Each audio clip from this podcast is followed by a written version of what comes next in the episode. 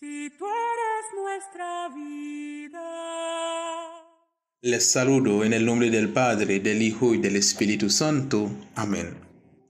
Yo soy el hermano Pío de la comunidad de los siervos misioneros de la Santísima Trinidad, quien comparte con ustedes el Evangelio de hoy.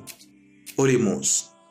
Señor Dios nuestro, con frecuencia sentimos que nuestra fe es puesta a prueba en la confusión de nuestro tiempo te pedimos que el Espíritu Santo abre en nosotros cuando encontremos contradicciones a causa del Evangelio de tu Hijo.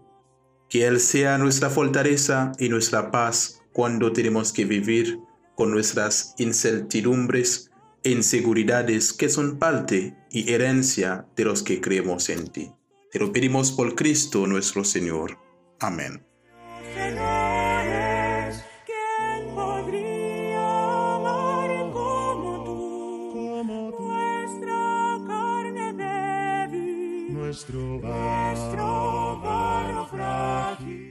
Lectura del Santo Evangelio según San Mateo, del capítulo 10, versículo 16 hasta 23. En aquel tiempo dijo Jesús a sus apóstoles, Miren que los mando como ovejas entre lobos. Por eso sean sagaces como serpientes y sencillos como palomas. Pero no se fíen de la gente porque los entregarán a los tribunales, los azotarán en las sinagogas y los harán comparecer ante gobernadores y reyes por mi causa. Así darán testimonio ante ellos y ante los gentiles. Cuando los arresten, no se preocupen de lo que van a decir o de cómo lo dirán en su momento. Se les sugerirá lo que tienen que decir. No serán ustedes los que hablan, el Espíritu de su Padre hablará por ustedes. Los hermanos entregaron a sus hermanos para que los maten, los padres a los hijos. Se rebelarán los hijos contra sus padres y los matarán. Todos los odiarán por mi nombre. El que persevere hasta el final se salvará.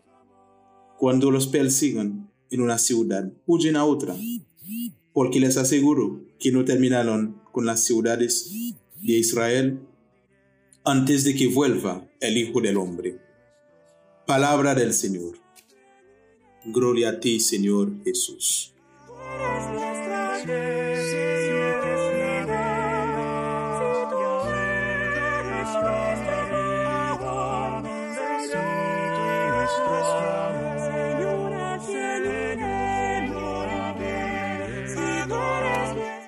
A la luz de este Evangelio, Jesús nos permita ver que la vida del discípulo no es algo tan fácil. También hay dificultad, hay problemas. Jesús nos dice que será difícil desafiándonos con sus palabras o sus ejemplos. Pero lo que prevalece sobre el discípulo, mis hermanos, es la misericordia de Dios y las bendiciones de Dios. Porque el Espíritu Santo siempre es el protagonista de lo que nosotros hacemos como discípulos de Jesús.